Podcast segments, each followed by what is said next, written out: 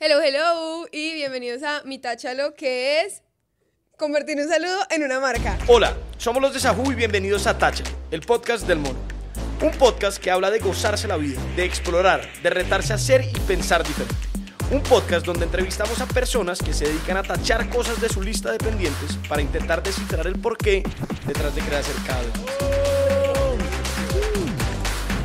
Vamos, bueno, ese Hello Hello muchos lo reconocerán, pero otros no saben quién está detrás del Hello Hello. Soy yo. ¿quién, quién, quién es? Bienvenida, Isa. Bueno. Entonces por acá tenemos anotado eh, Isa. Isa. Ha estado en el modelaje desde muy pequeña. Estudió en un colegio femenino en Medellín. No fue muy juiciosa en el colegio y se ha caracterizado por su, por su personalidad vibrante y extrovertida desde muy pequeña. Bienvenida a Táchalo. Gracias, qué feliz. Vamos hacerte cuenta que nos llevamos hablando como. Para los que no sepan, eh, nosotros nos sentamos en el set y conversamos un poco antes de que empiece. Y pues con Isa íbamos contando un montón de cosas que no deberíamos contar porque la idea era hablarlas en el podcast y que manera repetir. Entonces nos tocó callarnos y tener unos minutos de silencio. Eh, y historias ahí raras que salieron. Pero nada, para arrancar ahora sí en materia con el podcast. La idea y lo que te estaba contando ahorita es que hemos tenido unos podcasts muy chéveres que han sido como emprendimiento. Entonces tuvimos a Isa Espinosa, que es la de Baobab, a Miquel Magalister, que es el de Merkeo, eh, y como que contar todo ese detrás de cámaras de lo que es tener un proyecto, arrancar con algo de pronto muy chiquito, trabajarle un montón y que se convierta en algo de lo que uno ya puede vivir y de lo que de pronto le da trabajo a más gente. En el caso de ellos es una empresa de productos o de servicios y venden algo, pues, pero claro. Pero lo que nosotros queríamos contar hoy, de lo que queríamos hablar, que nos parece muy interesante, es que tú también eres una emprendedora a nuestros ojos y a los de seguramente mucha gente, y has hecho un proceso muy cool de arrancar de pronto sin pensar en lo que se iba a transformar esta vaina, a crear contenido, a contar historias, a engancharte con tu audiencia, y eso se ha convertido en una bola de nieve que hoy en día pues te tiene acá. Y, Sí. E incluso la semana pasada cumpliendo uno de nuestros táchalos y sueños, que es ser el podcast número uno de Colombia. Entonces, felicitaciones y ahora sí, gracias. bienvenida.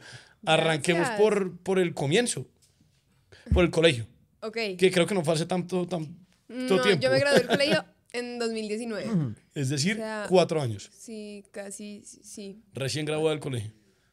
Ya y ayer. eh, en el colegio, ¿cómo, ¿cómo eras? O sea, ¿qué hacías como que hoy en día tú dices, eso de pronto tiene que ver con lo que, con lo que me dedico hoy en día? Hacía muchas cosas. A ver, yo chiquita, muy chiquita, como antes de los 10 años, era un bebé literal re penoso, re tímido. Yo me escondía atrás de mi mamá para no saludar a la gente, yo no me quería hablar con nadie, nada. Y cuando tenía 10 años, mi mamá me mandó intercambio, un intercambio que hacía el colegio a Canadá. Mi mamá me dijo, vaya, defiéndase allá usted un mes sola, tú a Canadá. Y yo llegué de allá, o sea, mi mamá me dijo, a mí me cambiaron de hija en Canadá. O sea, me hicieron trueque, juego de gemelas. Y literal, yo llegué hablando, socializaba con todo el mundo, empecé a modelar, o sea, como que todo empezó a cambiar mucho. También empecé a modelar, entonces ya en el mundo del modelaje uno ya entra como en el mundo de PR también. Entonces, como Ok. que ya el networking como en la cabeza desde que uno tiene 10 años, o sea, háblale a esta vieja que es dueña de la, de la agencia, entonces para que te contraten más, para que no esté qué, bueno. Claro. Entonces uno también como empezar a crear esa personalidad arrolladora, por decirlo así. Y en el colegio, entonces, paso número uno, yo modelaba y hacía muchas cosas a la vez, entonces siempre he sido la que falta. Siempre. Siempre Capadora de clase. Capadora de clase profesional y luego cuando estaba más grande me empecé a volver capadora de clase profesional porque era re amiga de las directivas. Porque en séptimo, otra vez, o sea, cuando tenía como 12, me fui otra vez de intercambio. Y me tocó irme de intercambio con una de las directivas del colegio, que era la o sea, tu coordinadora mamá te volvió a mandar a ver si le volvían Sí. la anterior. Sí, literal. Pero ¿a dónde te fuiste, sabes? Porque primero Canadá y la segunda es a dónde te fuiste? California. Ah, California. Entonces me fui con la, con, con la coordinadora de convivencia. Entonces me hice súper amiga de la coordinadora de convivencia porque yo ya me enfermé, me dio Pero una espera, fiebre ¿en Medellín es normal irse tanto de intercambio? Yo, pues, O sea, la gente se va de intercambio en La tu gente colegio, se- se, casi iba todos los o colegios- tú hiciste como, porque en mi colegio había en quinto. en mi colegio había en quinto y había en séptimo y había en noveno. Lo que Ah. no es normal es irse con la directora de convivencia. Sí, no, eso sí no es normal. Entonces, y yo me hice súper amiga de ella y llegué al colegio, entonces ya yo, o sea, era full la, como la de la rosca. También okay, tenía okay. como rosca en el colegio, me gané a la profesora de matemáticas. Yo soy pésima para matemáticas. Nunca en mi vida reforcé matemáticas porque las profesoras me querían tanto que me valían el proceso. O sea, a mí, yo salía del examen, yo salía del examen y la gente era como, ¿te dio 100 o te dio 1? Y todo 100, 100, no, 1, 1. Y yo, 5. Y yo decía... Entonces yo hacía mi ecuación así, tu, tu, tu, y me valían eran como los pasitos, hasta claro. que yo me equivocaba. Y ahí ya donde me equivocaba, como que ya me valían. Pero, o sea, entonces como que no perdía nunca matemáticas. Pero eso, como que era también de la rosca. Y me empecé a volver en la generación, pues como en mi, en mi generación, la que pedía los permisos.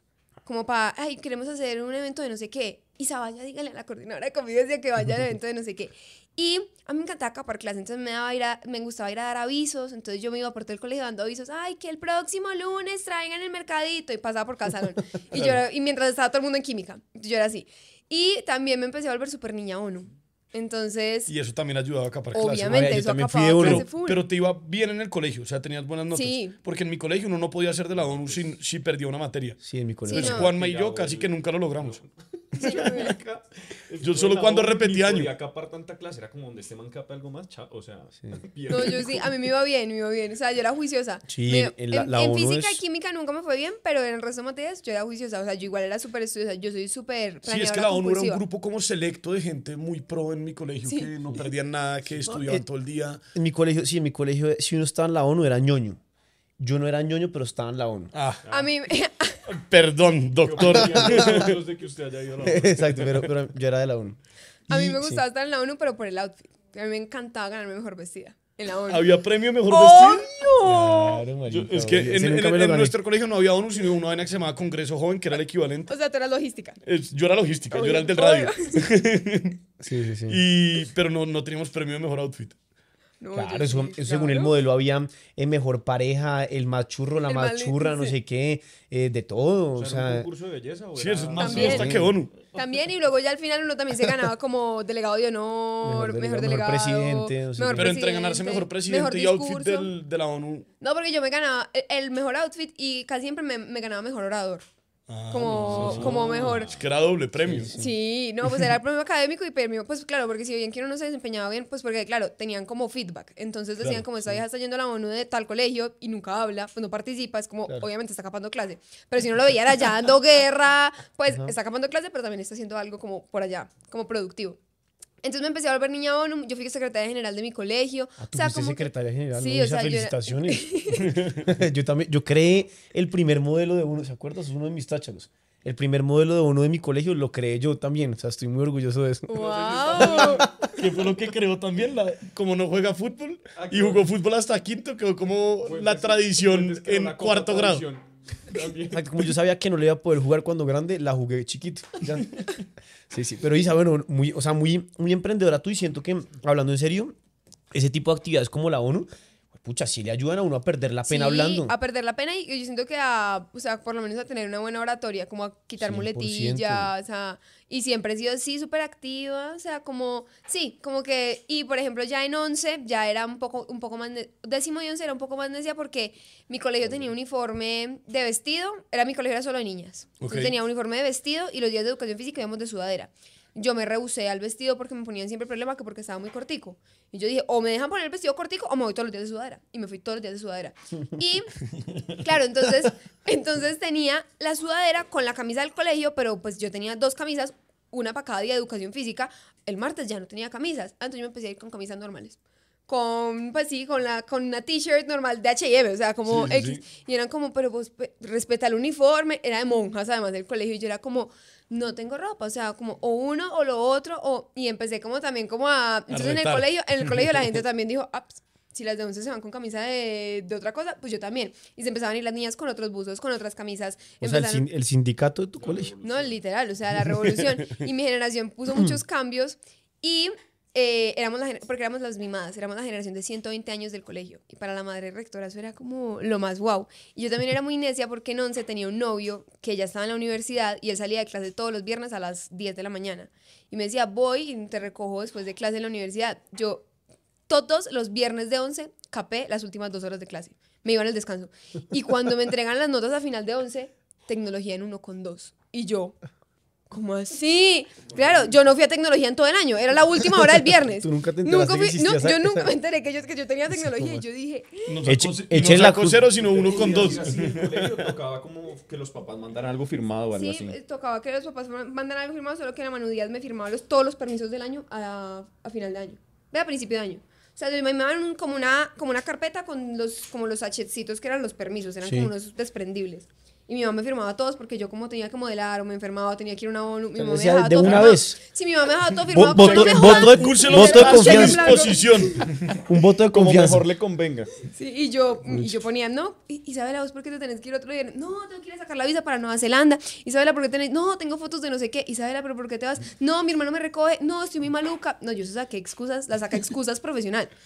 Y, pero igual me fue bien, me gradué Perfecto. sin honores, pero me gradué. Pero me gradué. Pero me gradué. es importantísimo. sin perder año. Sin perder año, nunca. Ni, Bueno, ni una materia. Bueno, Isa, pero entonces, ahora, eso, eso es el colegio y en qué momento empiezas con el tema de redes sociales. O sea, ¿cuándo es, ¿cuándo es cuando tú dices voy a subir mi primer video, ya sea en Instagram, en TikTok, en lo que sea? como ese primer intento? Bueno, en, cuando estaba en 11 en el colegio, como a final, final de 11, em- arrancó TikTok. Eso, pues como que eso- ¿Qué año fue? resurgió. 2019, ¿cierto? 2019, sí. Como que sí. resurgió TikTok. Yo no sé de dónde salió, pues como que se puso otra vez de moda esa aplicación. ¿Cómo sí. así que otra vez? Porque TikTok era music. Musical.ly. Esa. Ah, Eso ya existía, solo que pues... solo que la, como que la reinventaron. Y entonces... Pero espera, Tacho, tú en ese momento en el colegio tú decías, ¿qué quiero ser cuando grande? ¿Qué, ¿Cuál era tu sueño? Yo en el anuario puse alcaldesa de jardín, porque mi, porque mi, toda mi familia es de jardín. Pero no, yo quería ser... Siento que serías buena política, o sea, me imagino. Ay, no, tenaz. Pero yo al principio quería estudiar Derecho. Luego vi la carrera el pensum y te tocaba leer mucho. Yo no sé leer. Pues yo sí sé leer, no, o sea, yo sí sé leer. Pero, pero yo me quedé dormida leyendo y yo dije, eso no es para mí. Entonces dije, quiero ser diseñadora de modas. Yo siempre he querido, he querido una marca de ropa. Dije, quiero ser diseñadora de modas, pero tengo que aprender la parte administrativa. Voy a estudiar negocios internacionales. Entonces yo me inscribí, cuando me salí del colegio, me inscribí a negocios internacionales en EAFIT. en Pero Medellín. ese es el sueño racional, pero no tenías un sueño, además de alcaldesa, no tenías un Tener una sueño marca de emocional. ropa, tener una Ah, marca listo. de ropa. Pero nunca era como, uy, yo quiero ser youtuber, yo quiero ser, no. Eso, Yo eso- teni- decía en mi Instagram privado como mi sueño frustrado es ser de esas viejas que montan los videos de outfits y les va bien. Y era como, yo decía en mi Instagram privado y yo en mi Instagram privado montaba como monto historias hoy en día. Pero pues no me atrevía como a montarla porque claro, siempre está el que, ay, se cree influencer, como es Claro. influencer. Y es Sí, uno sí, como, sí. que, que locha, como Incómodo, uno todavía no, sí, como que uno todavía no tiene como las Ya. huevas para hacerlo. Ok, ok, bueno, listo. Entonces ahí. En esa época sí. era más duro. En Era esa época- era- o sea, 100%. ahora Ah, cuando sí. alguien empieza a hacerlo, ya digamos que es como súper normal, pero en Sí. esa época sí Siento. era como... Oiga, pero si es verdad, yo hoy en día veo a la gente y. O sea, mucha gente que uno no se le pasaría por la casa que antes hubiera un video hablando a la cámara, lo hace ya y, Sí, y- y nadie critica. Pues como siento No, que ya se no. volvió muy natural. Ya O sea, está súper como natural, está chévere, Sí, chévere. eso. 100%. Isa, pero entonces 2019, entonces tú dices, eh, volvió TikTok de moda y 2019 qué pasó. volvió TikTok y yo empecé como a montar TikToks con mis amigas, pero como pues como cantando, bailando, pero Sí. la cosa es que igual desde los 10 años modelaba, entonces como en el mundo del networking desde muy chiquita tenía igual como 7 mil seguidores en Instagram, en- pero siendo como sin montar contenido, como montando solo la foto linda que me tomaba cada tres meses, Ok. o sea como nada, O sea, nada del otro mundo. 7 mil, era un montón en Sí, esa no, época, 7 claro. era un montón en ese momento, pero todo lo había construido como a, a raíz del modelaje. Claro. Y yo dije como pues X, eh, monto como a ese Instagram los- las bonitas y a mi Instagram normal toda la bobada que hablo hoy en día en TikTok y en mis redes sociales. Y después yo me fui de intercambio para Nueva Zelanda, me cogió pandemia allá y cuando estaba de intercambio en Nueva Zelanda yo empecé a montar historias a Instagram. Y TikToks como medio cantando, pero uno en TikTok se le hackea como el algoritmo cuando está por allá. Entonces yo estaba al otro lado del mundo y solo me salían gente australiana. Entonces como que eso no tenía éxito.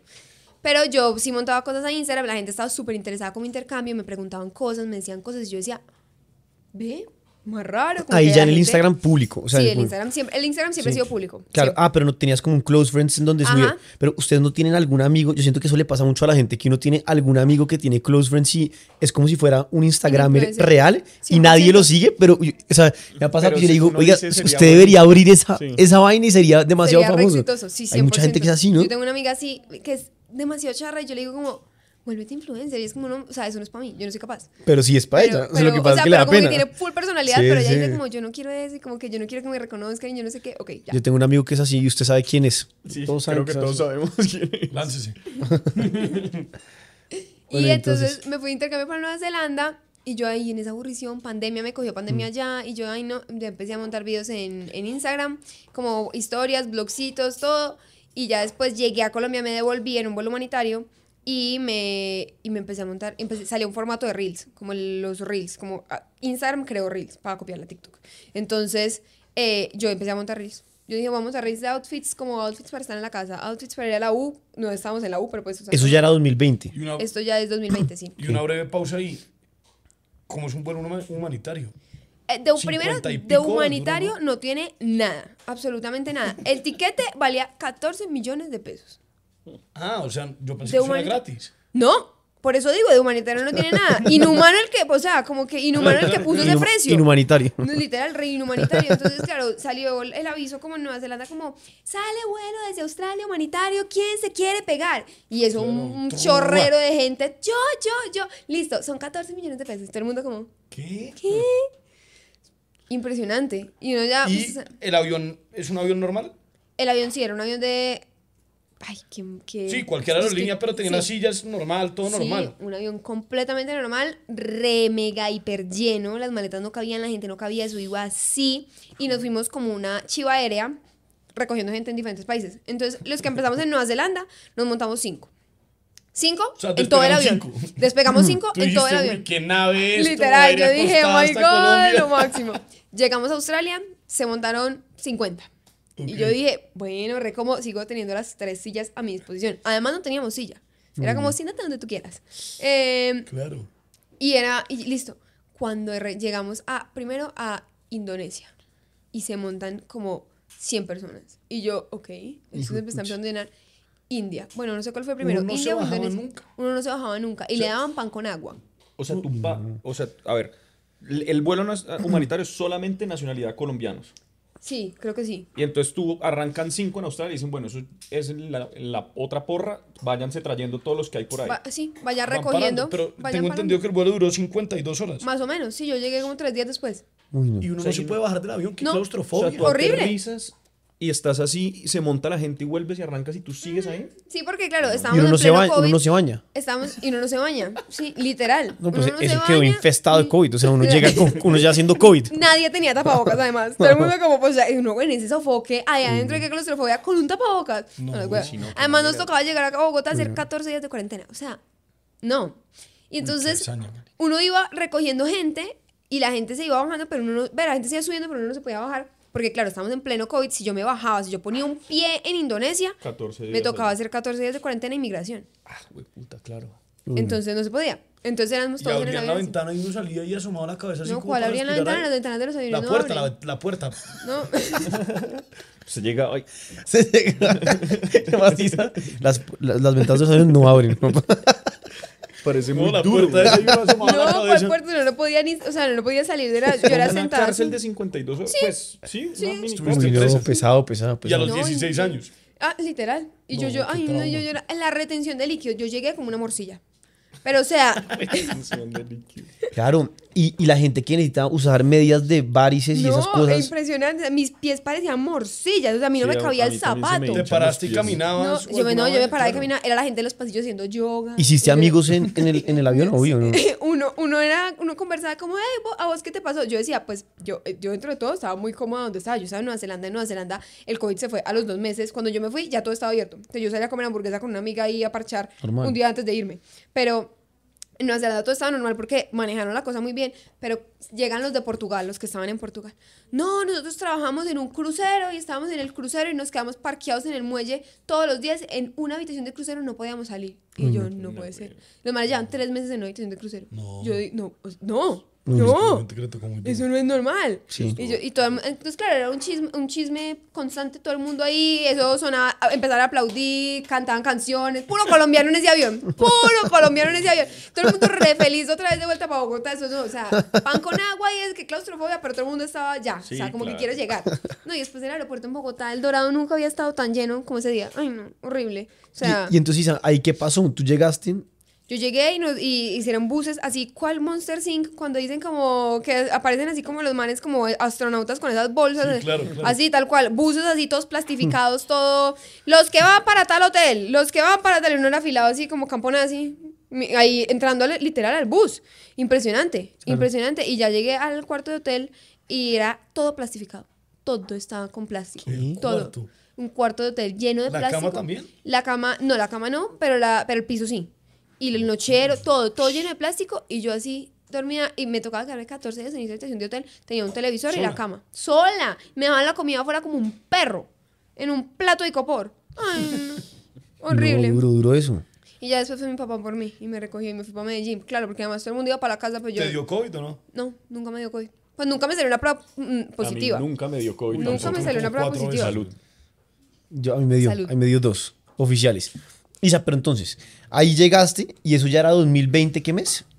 Eso era mayo, eh, casi junio. Mayo como... ¿Y, y en qué 31. momento entonces empiezas tú a decir, empezaste a subir reels, estabas contando? Sí. Y ahí cuando empiezas en TikTok, cuando empieza como a coger forma que tú dices, como no, esto, esto está, le está yendo bien. Eh, entonces, ya yo llego otra vez a Colombia, se me arregla el algoritmo de TikTok, empiezo a montar TikToks Claro. cantando, lip sync, bailecitos de TikTok. En ese momento, Sí. full pandemia, como Charlie de Melio, que era como puros bailes así, el de tan, tan, tan. Ese. Sí, sí. Eh, Eso no lo sabemos nosotros también.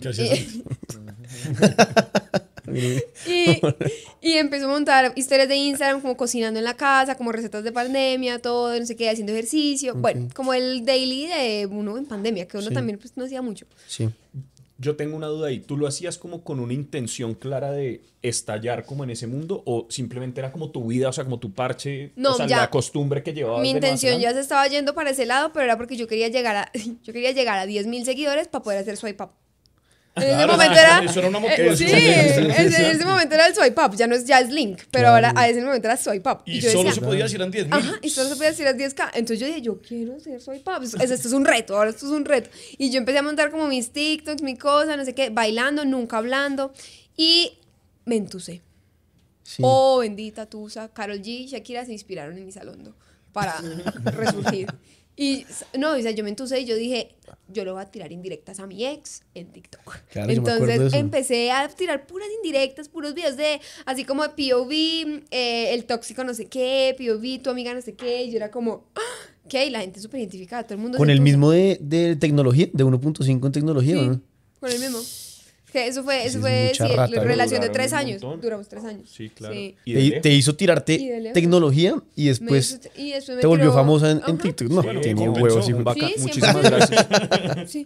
Y, mm, y entonces, claro, empecé ya a montar ya cosas, la gente se sentía más identificada, empezaron a subir los seguidores también. O sea, en ese momento yo solo hacía lip sync y cosas en TikTok, que es como casi que cara. O sea, porque. Pero yo siempre he dicho, la belleza te dura 10 minutos. Si no tienes nada más que dar después de, 10, de esos 10 minutos, no vas a tener engagement. O sea, no vas, a, 100%. no vas a seguir ahí. Pues, o sea, como que la gente te da like porque vi un video y estás haciendo lip sync y te ves muy bonita. Bien, pero eso no es un fan. Es una persona que le dio like. Y ya. Ok. Y, y entonces ya como que yo dije como que voy, a- voy a ir redireccionando mis cosas de Instagram súper a fashion, súper a lifestyle y, y esto, pero TikTok estaba muy tóxico. Pues TikTok estaba muy, pues yo era la exnovia tóxica de TikTok. Y yo, entonces yo dije como, bueno, no, ya. Superemos esta cosa, ya no más, TikTok Ahí, ahí tenías cuántos seguidores por ahí. En TikTok, no, TikTok creció mucho en ese momento, tenía por ahí 200 mil en TikTok. Y en Instagram, eh, me acuerdo que en el momento en el que dije TikTok no más, llegué a 100 mil.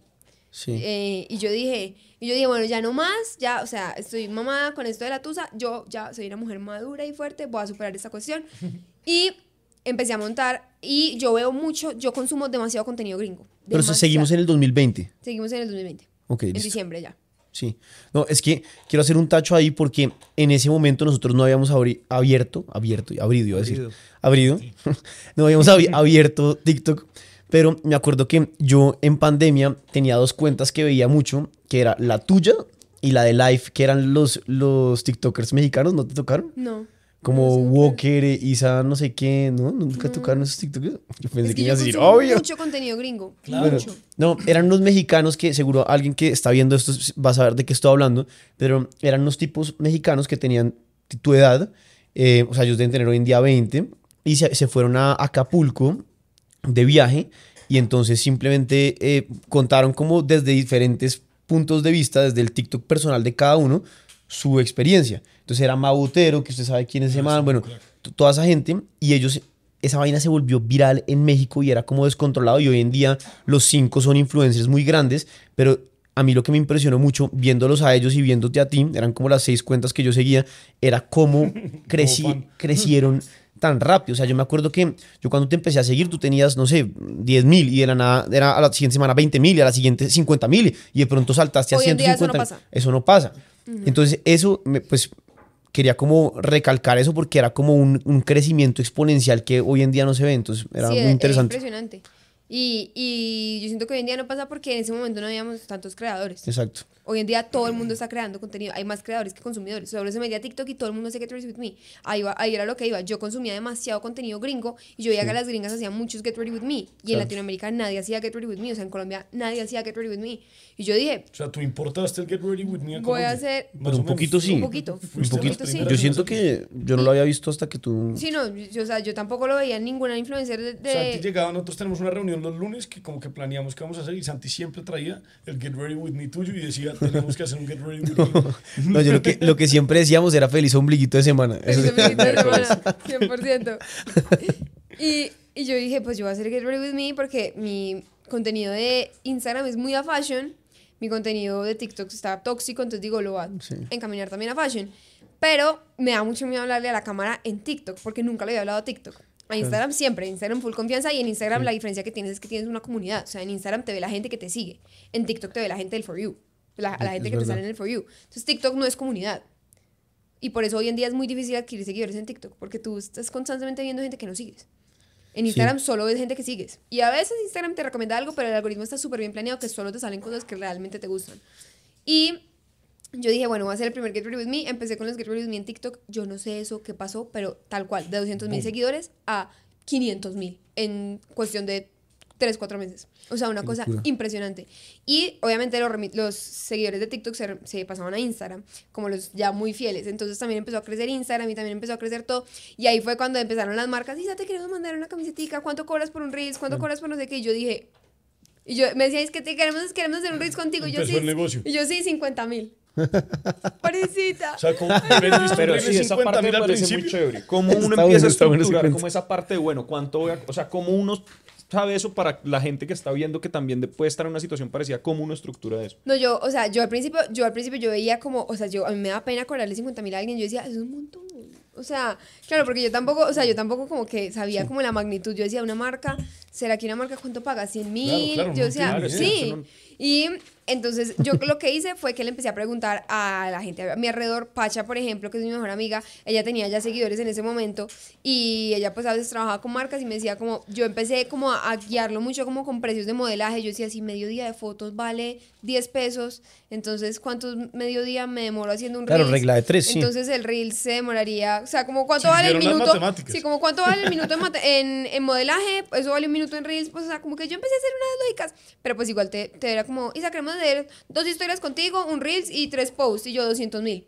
Era Y como, lo de 50 mil es real, o sea, llegaste a vender un reel de 50 te mil. lo juro, te lo juro. O sea, eso no lo enseñaban en negocios No, internacionales. eso no, eso no, eso no enseñaban a nadie. Yo decía, Pero no hay esperen, escuela de influencers. Hay una, una cosa, exacto, no hay, no hay escuela de influencers, pero es, es loco porque hasta el día de hoy, aunque ya las tarifas estén un poco más mediadas en el mundo de los influencers, influencers igual todavía no hay una realidad como que la gente le diga, que una marca le diga a uno, no, no, no, mira, tú estás desfasado por X o Y razón. Cero. Como Sí, que no, no. hoy en día las tarifas también son flexibles, pero igual uno ya tiene a quién preguntarle. En tu 100%. época y en la nuestra cuando empezamos, esa vaina era a quién le preguntaba. ¿Ah, sí? O sea, toca llamar a, a Luisito Comunica. O sea, era como, pues es que... Literal, en- y además uno Colombia lo no había. aceptaron, bueno, en el siguiente ponga 200. Literal. Aceptaron. Si aceptaron 300. muy rápido, estamos 100%. jodidos. Era uno como, no voy a tirar muy alto porque quiero, si quiero trabajar con esta marca, pero entonces uno tiraba re mega bajito y uno decía, ¿será que hubiera tirado más alto? O sea, eso se volvía como que uno de verdad no sabía. Y una de las personas que les preguntaba era, pues, como Luisa Fernanda W, que tenía 15 millones de seguidores. Claro. O eso. sea, era entonces ella, ella era No como, no, eh, te vale mm, 900 millones de pesos. Y yo era como, ¿tú cobras así? Y yo era como, yo cobro 50 mil. Y ella era como, no. Y yo era como, ¿qué? Y yo como, ¿qué? O sea, yo no entendía nada. Nosotros también tuvimos una, una vez una conversación, me acuerdo perfecto, con Christian Byfield. Que Ah, sí. nosotros le dijimos, como, oiga, no, pues ya estamos cobrando por cosas de contenido, no sé qué. Y llegó Christian y dijo, venga, déjeme chismosear a ver cuánto están cobrando. Llegó, cogió el coso y dijo, no, marica. Ustedes son, ustedes son brutos. O sea, era como, ustedes cómo van a Se cobrar esto, se están regalando. Y nosotros, no, pero es que, eh, no, como así? Pero pues, ¿cómo vamos a cobrar más por eso? Y no- entonces, el tipo nos explicó todo y nos dijo, no, mire, tienen que cobrar así, así. Y nos ayudó como a estructurar bien una, un tarifario. Y hay una vaina muy importante ahí que creo que tú lo sabes muy bien y es, hay muchas marcas que no pagan es por la cantidad de seguidores, como para que lo sepa la gente. Cero. Hay, hoy en día la cantidad de seguidores no es tan importante, es más importante como el engagement y esa interacción que hay con la comunidad, que era lo que tú hablabas el ahorita. engagement, la comunidad y sobre todo el estilo de la persona para hacer la pauta. Sí, o sea, sí. como que si yo soy una marca y yo quiero que me hagan una pauta súper creativa, sostenible y no sé qué, pues voy a contratar a los Ajú. que me Obvio. la hagan. Sí, mira, O sea, como Chanel, que- Chanel nos ha llamado muchas veces y nosotros le hemos dicho que no, que es que no hay posibilidad. O sea, nosotros no somos afines a. ¿O no, Juan Manuel? Sí, de acuerdo. ¿Qué otra marca? No, en este momento no se me ocurre ninguno. Manuel, ah, corté. Puedo decir algo en cualquier momento, puedo ser usado en mi cuenta. ¿Y entonces qué hizo? ¿Qué estamos hablando? Eh, no, entonces yo no sabía cuánto cobrar y yo lo que se- hice fue empezar a preguntarle a la gente como, ay, pues, tú que tienes tantos seguidores, ¿tú cuánto cobras? Tú no sé qué. Y yo- eran como, no, mira, yo cobro así, yo cobro así. Y yo, ok, bueno, como que le empezaba a proponer y trabajaba mucho como con emprendimientos y cosas porque tampoco, o sea, yo me soñaba trabajar con Vibes, trabajar con American Eagle, me soñaba trabajar con muchas marcas muy top que yo veía en ese momento como muy top, con Pandora. Pero yo decía, yo no sé cómo llegar allá. O sea, como Claro, que claro. uno de esas marcas les escribe, escribe? o esas marcas le escriben a uno, les manda un correo. Sí, o sea, claro. como que yo no, yo no sabía cómo, cómo lograr la situación. Mm, Entonces trabajaba mucho con emprendimientos. Claro. Como con... en- y una vez trabajé con Tears, la, man- la marca de Manu Giraldo. Ok. Y ellos me dijeron como, ay, Ya. queremos que hagas un contenido, no sé qué. Y yo les mandé mis tarifas en ese momento eh, muy fáciles de adquirir. Entonces yo, yo como, mira, no, sí, te vale esto todo el kit 500 mil. Y Manu Giraldo ahí fue donde ya les- le escribió, porque Manu Giraldo tiene mi misma manager y le escribió como, como mira, esta vieja tiene tantos seguidores, es súper top, hace un contenido súper play, ay, la vieja está cobrando re barato. Claro. Escribíla, pues como cogela. Y yo como, entonces ya me escriben, me dicen como Isa, queremos no sé, tomarte. Ya en ese momento también yo estaba haciendo propuestas por otros lados de otros managers y yo era como, o sea, yo no sabía manejar la situación. Yo decía, ¿qué es esto? ¿Qué está pasando? Se, se te escaló. Sí, Se me escaló, se me escaló demasiado rápido y yo decía, yo ni sé cómo cobrar, yo no sé ni con qué marcas trabajar, no sé cómo hacer el filtro. Y en ese momento yo estoy a Neafit, fui a un evento Neafit, conocí a Esteban el de Vibes, Vibes empezó a trabajar conmigo porque yo lo conocí ese día. Yo decía, wow, me escribieron de American Eagle por el DM y yo decía, wow, yo decía, como estoy atrayendo las cosas. Pero claro, ahí entonces yo decía, wow, sí, voy a trabajar con American Eagle. Llegaba la pregunta de American Eagle, ¿cuánto cobras? Y yo, no sé, sí, claro. yo no sé cuánto cobro, o sea, como que yo no sabía qué precio darle, yo decía, ¿qué hago? Y ya después, bueno, ya modo manager, Isa, queremos esto, no sé qué. Unos managers, claro, porque el primer contrato siempre es malo, pero o sea, en mi caso no fue así, pero siempre está la propuesta de, no, nosotros somos managers y entonces nosotros como agencia de management nos llevamos el 50%, tú llevas el 50%. Y yo decía, perdón, yo siento que cuando uno le dicen eso y uno no tiene contexto, uno dice, ok, pero cuando uno ya viene del mundo del modelaje y uno sabe cuánto cobra la agencia y cuánto se lleva uno como modelo, uno dice, Claro. esto, esto no es así. Está mal. Claro. O sea, esto está mal. Entonces ya uno también empezaba como a descartar, uno decía, me van a engañar, me van a meter por una rara, no sé qué. Listo, ya encontré mi manager y yo creo que en ese momento ya se oficializó la situación. Entonces yo dije, listo, ya tengo manager, ya estoy trabajando con empresas que son muy grandes, ya no es el ¿Qué año fue eso. Isa? Volvamos a. Eso ya al- es 2021, 22, 20, ¿qué? 21 al finales, finales, 21 finales. Ok.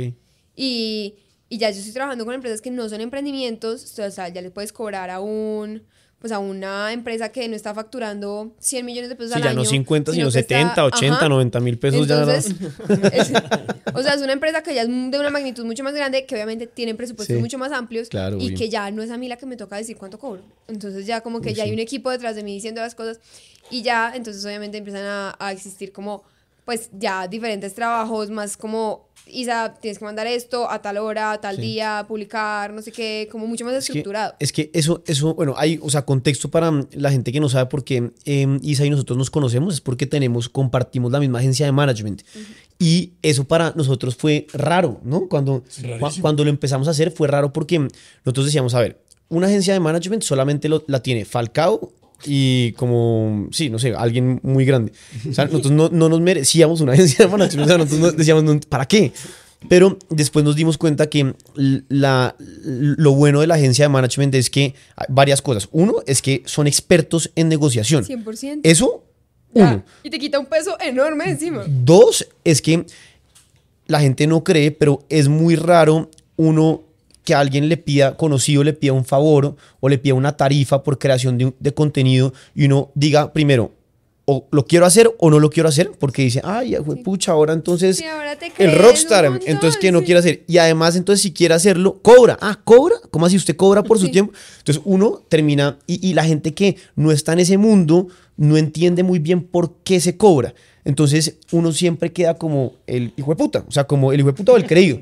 Entonces ahí nosotros cuando empezó a, a- a- nos empezó a pasar eso, dijimos, necesitamos a alguien que sea experto, que nos ayude a filtrar ese tipo de conversaciones y, y- y ahí, y ahí es cuando la agencia de management se volvió como algo muy importante como pues en, en- en nuestra vida también. Y además que nosotros también nos pasa una cosa y es que por nuestro emprendimiento terminamos creando contenido, pero no es como nuestro proyecto número uno. O sea, nuestro proyecto número uno es Sahu y como los productos y la marca y las tiendas. Hay que crearles contenido. hay que crearles contenido, pero también es muy jodido a veces trabajar con marcas, o sea, como que nuestro foco principal del tiempo está es como en la marca y no tanto en, en el contenido que puedo crear y el negocio que puede haber detrás de eso.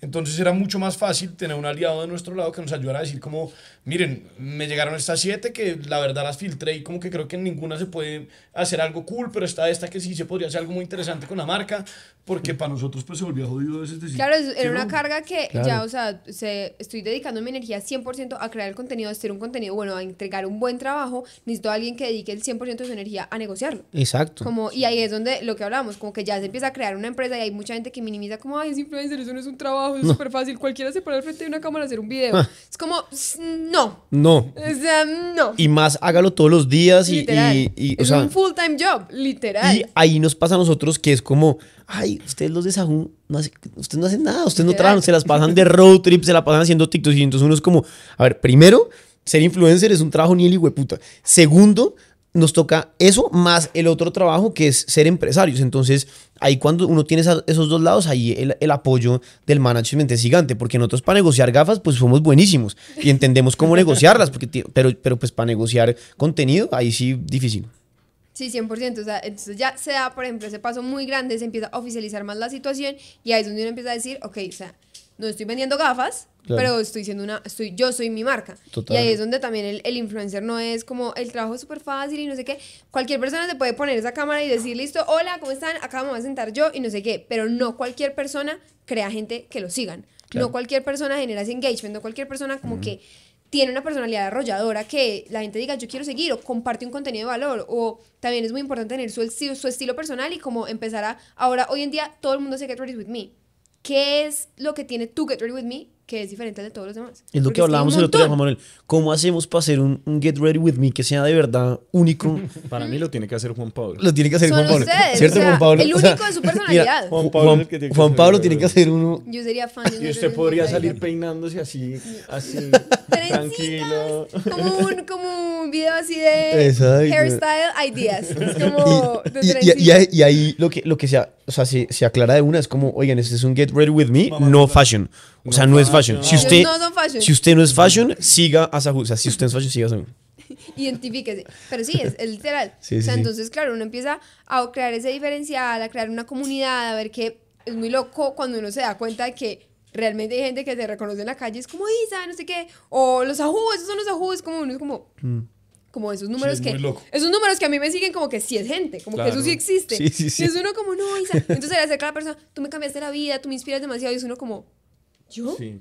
¿Yo? Entonces también como que síndrome del impostor ahí un poquito, como yo no me merezco esto, esto Claro. que está pasando, pero pues realmente está bien que tú estás trabajándole a eso, le estás metiendo la ficha, estás haciendo algo que hay influencers de todo tipo, pero en mi caso yo siempre busco que aporte algo, como que igual estás mm, como con una responsabilidad social muy grande Sí. y te está siguiendo gente y en mi caso yo sé que me siguen muchas niñas que todavía están en el colegio, que se están como formando su criterio, su cabeza, como que Isa es, o sea, como que Isa Londo es lo que yo quiero ser cuando sea grande. Entonces yo digo, pues, en el momento en el que, por ejemplo, dejé de fumar, yo no iba a compartir que yo fumaba. Yo compartí que dejé de fumar. Como Claro. que si tú fumas, déjalo de hacer, pero no te voy a promover. Algo Ay, mal. promociones, no sé qué, no sé. No, o sea, Pues como claro. que hay una responsabilidad social muy grande que también se fue oficializando en esto del tema del management, de trabajar con marcas más grandes, de empezar a cobrar más fuerte, de decir como, ok, o sea, como que esto es real, como esto es, esto es mi marca, esto soy yo, y yo tengo que como que optar porque todo lo que sea alrededor mío y todo lo que yo refleje sea sea bien, o sea, como que casi que como una marca, o sea, como que yo quiero que mi producto le vaya bien, yo quiero que mi producto salga con buena calidad, yo quiero que mi producto, eh, no sé, se venda, que le gusta a la gente, que esté en tendencia, que soy, soy yo, o sea, literal soy yo. O sea, yo me meto a TikTok y yo soy, o sea, yo no me meto a TikTok todo el día a ver TikToks, es a buscar a dónde es tendencia. O me meto a Reels a ver qué Reels está pegando, o sea, como que la situación se vuelve muy Seria. Sí, muy seria, como muy de trabajo, como muy de y hay reunión para ver qué propuestas hay nuevas, hay reunión para ver qué hacemos nuevo, hay reunión para que, listo, quiero ser otra plataforma más, saquemos un podcast. Entonces, como ese tipo de cosas, como que se vuelve un trabajo en equipo y ahí es donde uno dice, yo empecé aquí haciéndole videos al celular así, uy, como si nada, y hoy en día tengo entonces los que son los gráficos del podcast, la persona que me produce el podcast, mi equipo de management. Es una como empresa, Uno empieza a crear trabajos Sí, también, claro. uno empieza a crear em- empleados, uno empieza, y uno dice como, qué locura. ¿Ya tienes algún como- empleado de como tiempo completo o todavía no? No, Porque por ahora eh, me imagino que son muchos freelancers. Sí. Porque pues nadie tiene, o sea, no necesitas gráficos de una Sí, persona no. completa, sino para el podcast. Ajá. Y para otro lado necesitas el que te ayude a editar el podcast y para lo que sea. Cada día mandas a ser un Es- asistente, como es que muy es como, mágico cuando uno contrata al primer empleado. Sí, yo siento que va a ser como, eso va a ser un como táchalo. marica. Como, ¡ah! Táchalo. En realidad va a 100%. contratar a una persona todo el tiempo va a estar trabajando en una marca. Qué locura. Qué locura. Eso es muy, muy cool. Bueno, hay una, una pregunta muy importante y es, que es, digamos, de lo que se trata este podcast y es, ¿cuándo salió Hello Hello?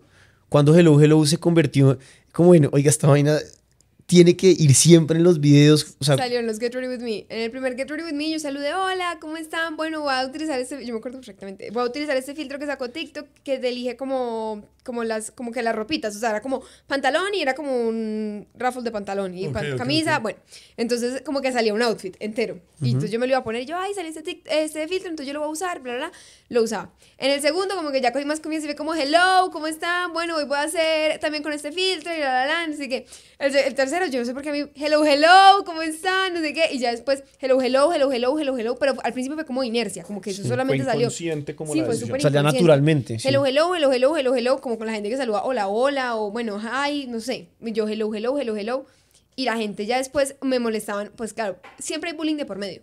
sí, uy. Ay, hello, hello, ahí viene hello, hello, ahí viene no sé qué. Y yo decía, man, la gente me está reconociendo porque yo saludo así, es como que raro. Y ya literal, yo veía los, o sea, los audios en TikTok, todos mis videos eran como hello, hello, hello, hello, hello, hello, todo empezaba igual. Y yo dije, aquí hay algo.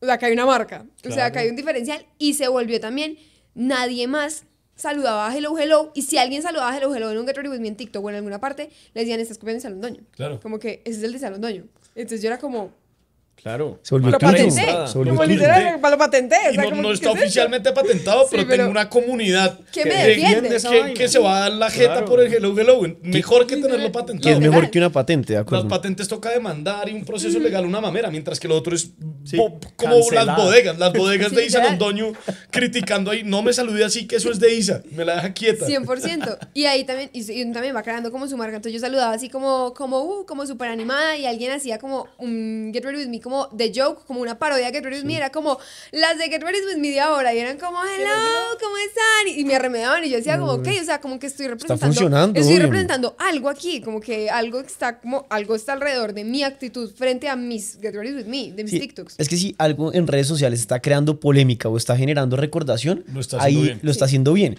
O sea, uno, y eso que eh, nosotros lo hemos conversado mucho últimamente, y es ese tema, siento que sigue habiendo haters, pero no, no sé si cada día hay menos ¿Sí? o Pues no. No sé, no lo sé. Sí, eso, has eso, eso hemos sentido nosotros. O sea, de pronto estamos inventando algo, pero ¿no? ¿O qué opina Yo usted? lo que creo es que ya hay más gente que es como más abierta, que uno es como humano y la pueden barrar, entonces son como más, como, oiga, eso no se hace, pero todo bien. O sea, o de pronto Como que uno la tiene como... de la cancelación ha bajado. Sí, Sí. yo, yo creo no, eso. no sé, por ejemplo, lo, lo que nos ha pasado es que no- hemos visto en las redes sociales que, a ver, uno siempre tiene haters, eso es normal, hasta nos- nosotros también tenemos haters, pero em, lo que pasaba antes, hola, señor hater o señora hater, entonces lo que pasaba antes es que había un hater y entonces se le unían más haters y la cosa y se volvía como una, una chiva de haters, pero lo que vemos ahora es que hay como una comunidad anti-haters, entonces como que llega alguien y dice algo y van tres y lo, le dan en la jeta por, Eso sí, eso sí por comentarios. cierto. Y entonces Sí. como uno no tiene ni siquiera que responder porque uno no se tiene que desgastar en eso. Siempre hay gente hablando mal, pero hay otra que defiende. Entonces me parece lo máximo que esa comunidad anti-haters esté creciendo cada día más porque es que pues hablar y comentar por una red social es muy fácil. No, 100%, pero yo siento que no es una comunidad anti-haters, sino que si tú le estás sintiendo es porque tú estás creando una comunidad.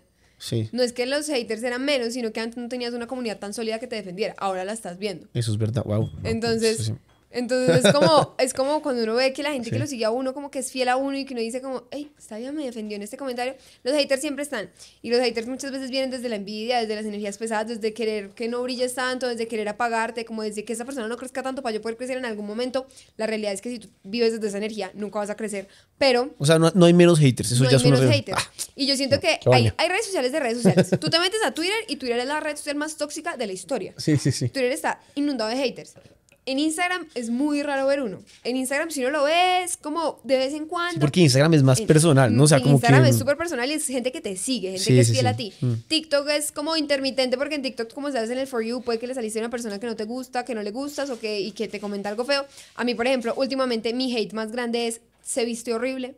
Entonces les encanta comentar, parece una niña de 12 años cuando uno jugaba a ponerse los zapatos de la mamá o se viste horrible, eso no combina, qué asco, ¿quién le dijo que saliera así? Esto es un chiste, no sé Pero qué. como puede haber Y yo- gente que comente, o sea, yo no entiendo. porque siento que son como formas de vestirse que no son tan fáciles de entender a simple vista. Como que si a veces me pongo una falda larga es como, uy, evangélica, evangelizaste, no sé qué.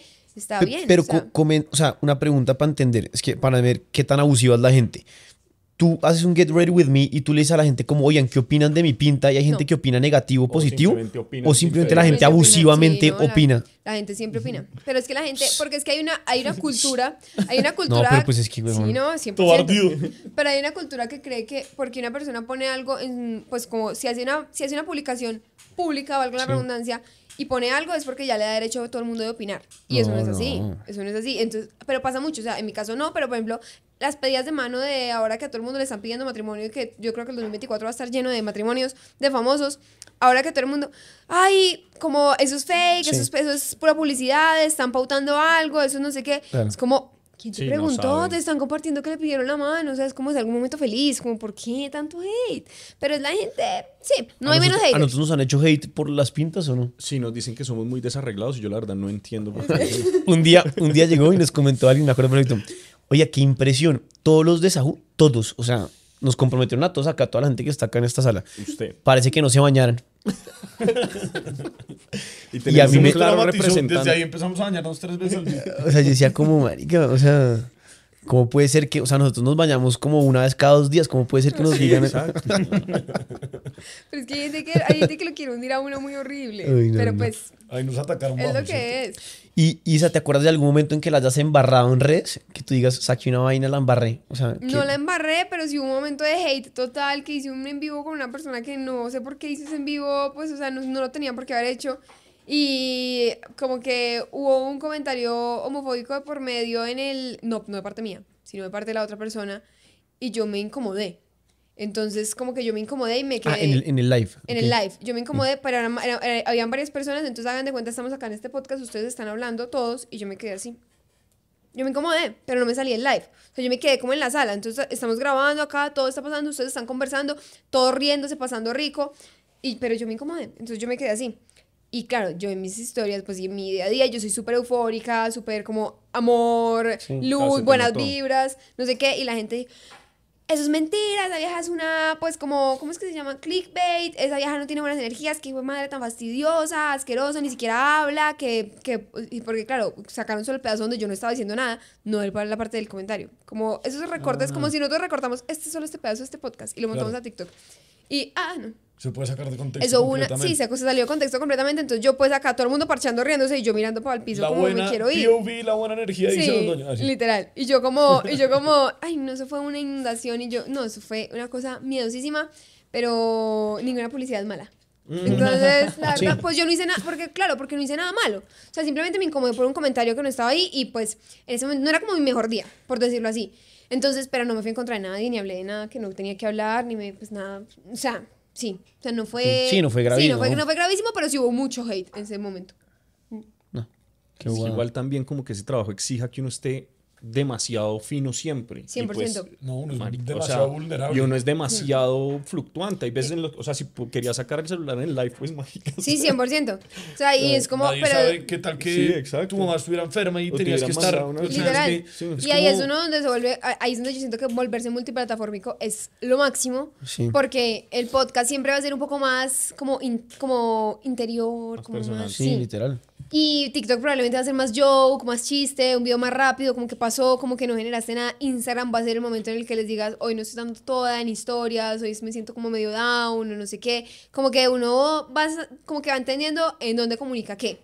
Claro. Si yo en TikTok me salgo a decir como no, me siento súper mal, me siento no sé qué, no sé cuánto", probablemente los comentarios van a ser como ridícula, no sé qué, porque la gente de TikTok no te conoce.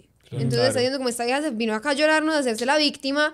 ¿Quién es esta vieja? Pues como, ¿qué, qué es esto? En Instagram si yo salgo así es como, Isa, todo va a estar bien, dale, tú puedes. en el podcast es como me inspiraste, me dediqué una hora de mi vida a escucharte eh, lo que sea que estés hablando. Se vuelve muy No, distinto. eso, eso me parece lo máximo y eso otra vez afianza la teoría o, o lo que nosotros tratamos de transmitir acá en este podcast, que es como, pues en este puntual contigo, es como la estructura y el trabajo tan fuerte que hay detrás de ser influencer.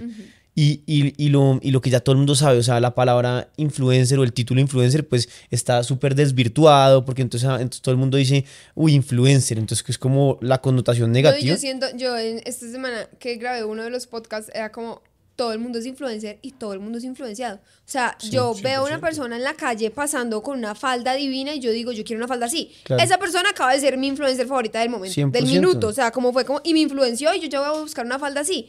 Pero es como todo el mundo está constantemente influenciando gente. Es primero, con qué responsabilidad estás influenciándolo. O sea, qué cosas son las que estás influenciando. Y segundo, como desmentir que influencer no es solo grabar videos y tomarte fotos siendo bonita. Exacto. Es que yo, Eso- justo, justo eso es lo que me parece más importante. Yo creo que en algún momento de la vida, como que uno, como que muy, de manera muy ignorante, como que desestima ciertas profesiones y ciertas cosas. Sí. Y afortunadamente, como por el trabajo y lo que yo he podido conocer, Marica, es, a mí me parece un trabajo súper respetable, súper admirable, que necesita una estructura, la hijo de madre, o sea, y, y como que el retorno que genera para una marca o un influencer es infinito, o sea, como que la gente da por hecho que pues porque es una persona, no es una empresa o no es el gran esfuerzo, Literal. pero es una locura, o sea, es una... O sea, a veces el flujo de trabajo, lo que yo decía ahorita, o sea, cada vez más necesario un asistente. El flujo de trabajo se va volviendo como tanto, tanto, tanto, tanto que uno dice como, si empiezo a necesitar una mano derecha que me ayude con la contabilidad. O empiezo a necesitar una mano derecha que me ayude,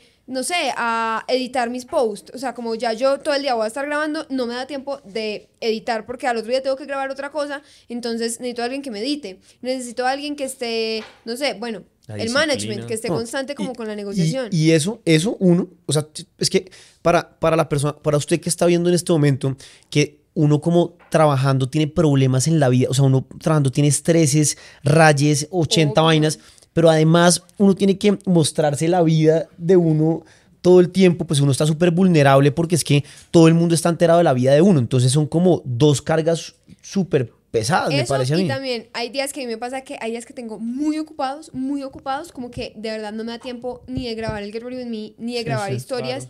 Y listo, uno dice como, bueno, hoy no monté nada, pero también el algoritmo te penaliza. ¿Ah, sí? Entonces el algoritmo, si tú no montas historias como esta, o sea, el algoritmo, claro, tú se te baja el engagement de una. Entonces uno también es una presión constante de tengo que publicar, te publicar diario, porque si es real que la persona que es exitosa en redes sociales es la persona que es constante y que constantemente está publicando, favoreciendo el algoritmo y alimentando la plataforma para que la gente consuma cada vez más la plataforma. A Instagram TikTok, a todas las plataformas les encanta que tú seas un motivo más por el que la gente se quede más horas viendo, pues, pues estando en esa plataforma. Entonces, cuando tú montas contenido diario que hace que la gente se meta constantemente, eh, te favorece. Entonces, ahí está la disciplina, como tener todo planeado, contenido como de de cajón, como por decirlo así, Claro. que si hoy no tengo tiempo, si hoy estoy súper ocupada, el video que grabé hace 10 días de blog lo voy a montar hoy. y cómo manejas los días que te levantas y te sientes como un culo. Que tú dices, uy, hoy me siento, pero no quiero salir. No en quiero. Instagram lo hago público. En Instagram les digo como, hoy no quiero salir, hoy me siento horrible, hoy estoy fatal, no sé qué. Respondamos cajita de preguntas o hagamos como cualquier cosa. Pero igual mira que estás haciendo Sí, algo. Ah, no, total. No, todo el tiempo hago algo. Sí, Pero no.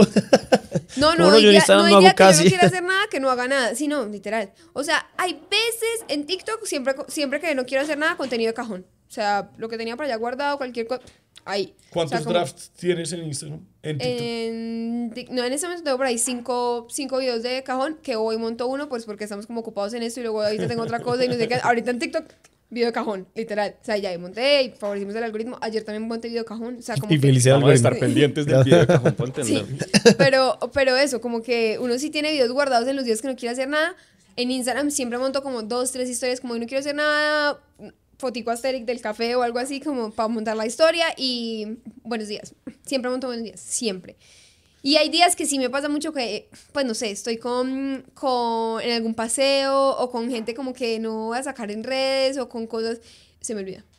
O sea, pero me desconecto completamente. O sea, Claro, hay días que paso domingos, me pasa mucho los domingos que casi que el domingo yo me levanto y ni siquiera pongo porque domingo no se trabaja, domingo no hay management hablando, domingo no hay nada. Yo digo, me levanto y el celular está descargado y yo ni cuenta me doy de que el celular está descargado. Son las 7 de la noche y yo digo, no monté nada. O sea, tengo que, o sea, como que pongo el celular a cargar y es como, como hoy nos desaparecimos.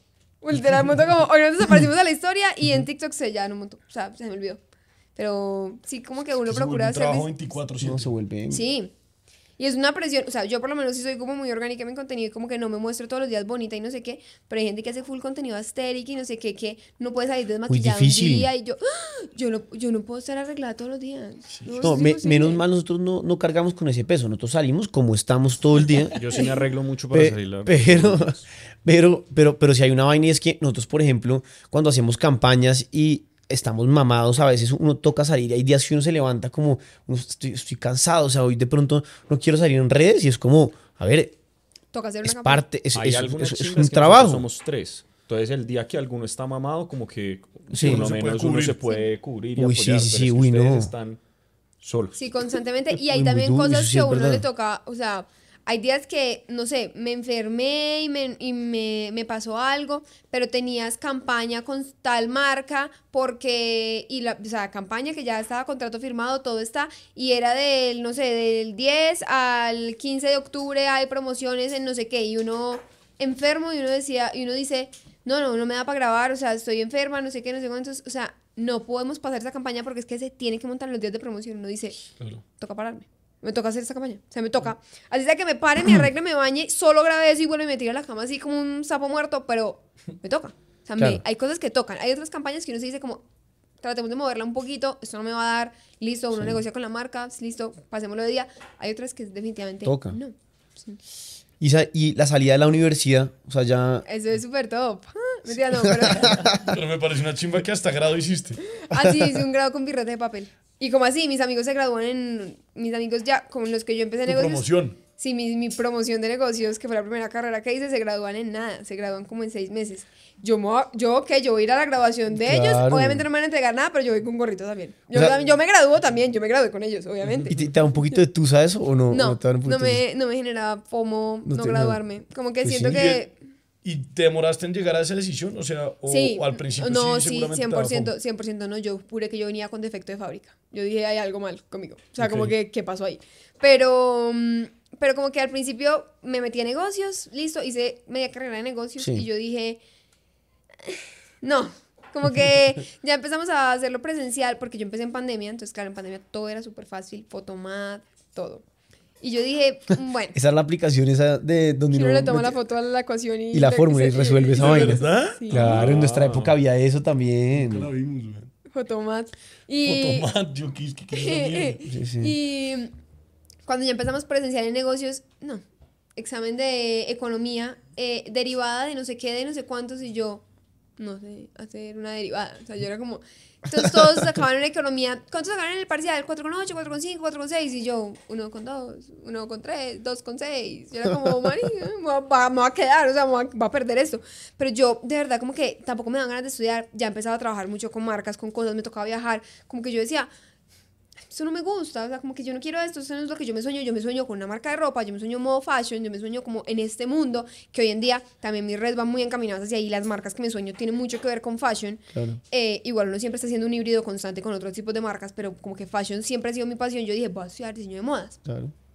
pero ya me metí a estudiar diseño de modas cuando esto ya estaba, o sea, cuando este carro ya llevaba mucho de camino, o sea, como que este, este carro ya iba andando muy bien y yo dije, no me da el tiempo.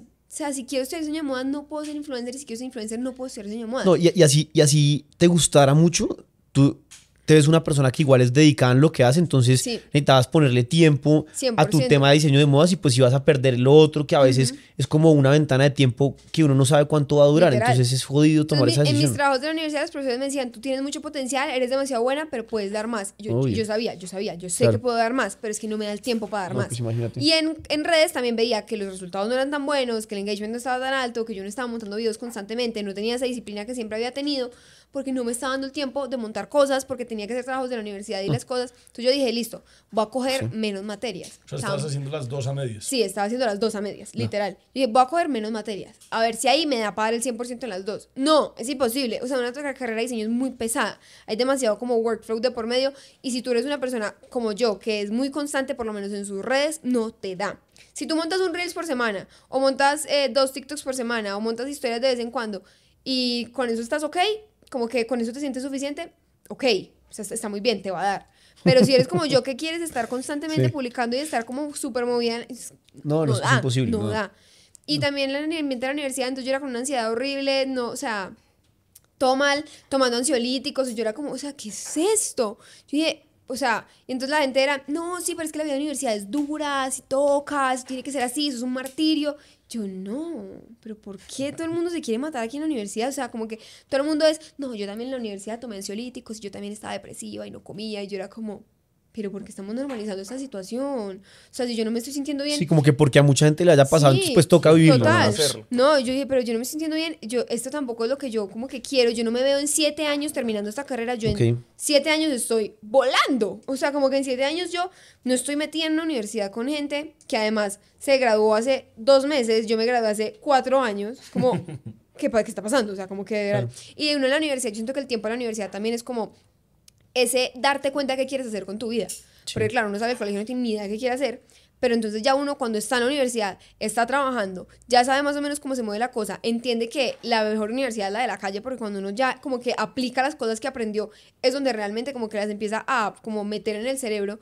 Uno dice, yo ya sé qué quiero hacer con mi vida, este pues esto me está retrasando. Claro, pero la universidad te permitió entender eso. Ajá. Que eso es muy importante Obvio, saber. claro, no- Porque no si puede- nunca hubieras, o sea, una cosa es nunca meterse a la universidad, otra cosa es que te metiste a la universidad, pivoteaste mucho porque cambiaste una carrera a la otra, entendiendo, dándole una oportunidad, y un momento que llegaste dijiste, no, No. esto para mí no es por tal, tal razón, Claro, pero, pero es una decisión estructurada, Sí. pensada, y- y, 100%. y ahí tiene sentido. Ahí, Yo, o sea, yo no puedo decir que no me gusta el chocolate si no pruebo el chocolate, o sea, Claro. como que qué, como así. Bueno, hay muchas cosas que uno no tiene que probar para saber que no le gustan, pero de todas maneras No, sí, entiendo que en la Pero universidad... la universidad es una de las que sí hay que probar.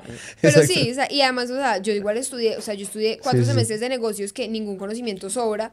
Ahí estás aprendiendo algo, estudié un año de diseño de moda, entonces ya llevas... No, y las derivadas realmente uno sí las usa todos los sí, días. 100%, entonces ya llevas... Ya llevas es que sí.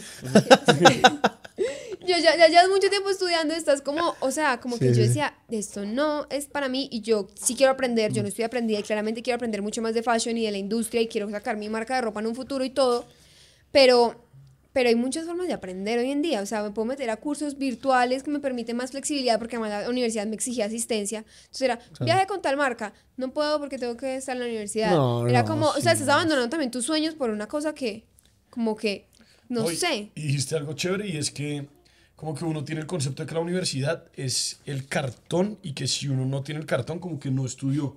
Y se igual estudió, o Uy, sea, no. tiene media carrera o sea, de negocios internacionales y un tercio de carrera de, Claro. de diseño de modas. O no sé, que esos conocimientos no te los va a quitar nadie y no te tienen que dar un cartón para reconocer. Literal. O sea, aprendiste No, pues igual un huevo de 100%. cosas. Y todo el trabajo. Y voy a seguir aprendiendo. Y voy a Pues, seguir aprendiendo porque uno le se va la metiendo. universidad de la vida. Sí. No, Isa, y además tú tienes 20 años, tú eres mil veces más como en el, digamos que en experiencia, mil veces más, más adelantada que cualquier persona de vein- de 20 años. O sea, Claro, o sea, cuando también- nosotros teníamos 20 años, o sea, nosotros de cuántos años parecemos que, ¿cuántos dice usted, Juan Manuel? 25, 26 años, ¿o no dice? 22. 23, 23. No, Nosotros tenemos 29 años, pero en la época que teníamos 20 éramos unos bebés.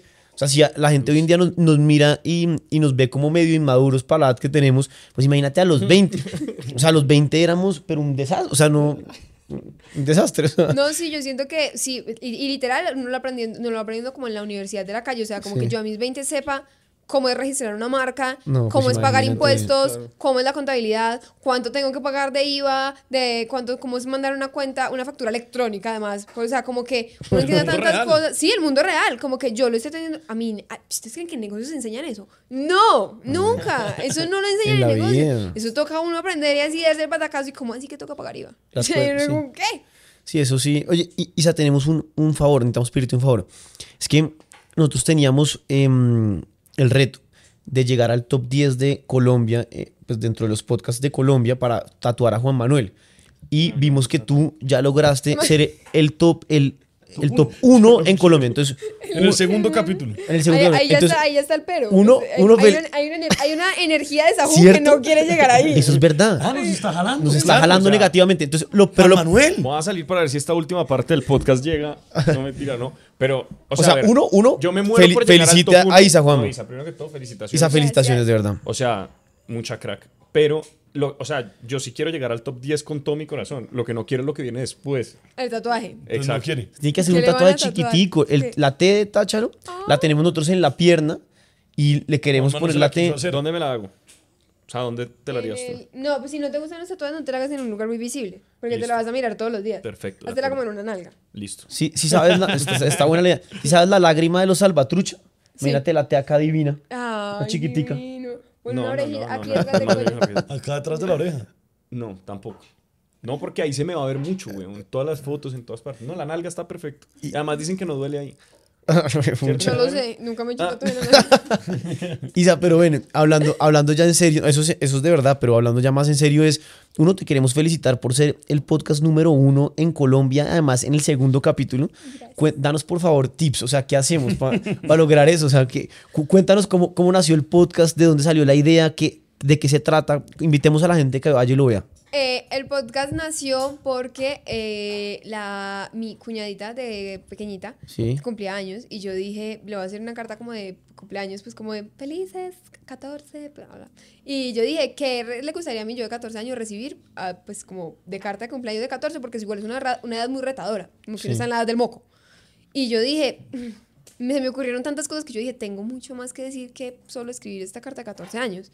Entonces dije como, ok, quiero hacer un podcast. Salí a la- eso fue to- todo este pensamiento pasó en la ducha. Salí de la ducha así en pelota por mi casa. ¡Eh! Y salí, mamá, voy a hacer un podcast. Y mi mamá, ¿qué? Y yo, sí. Y yo, listo, volví, me metí, me metí a la ducha, a jugarme el shampoo.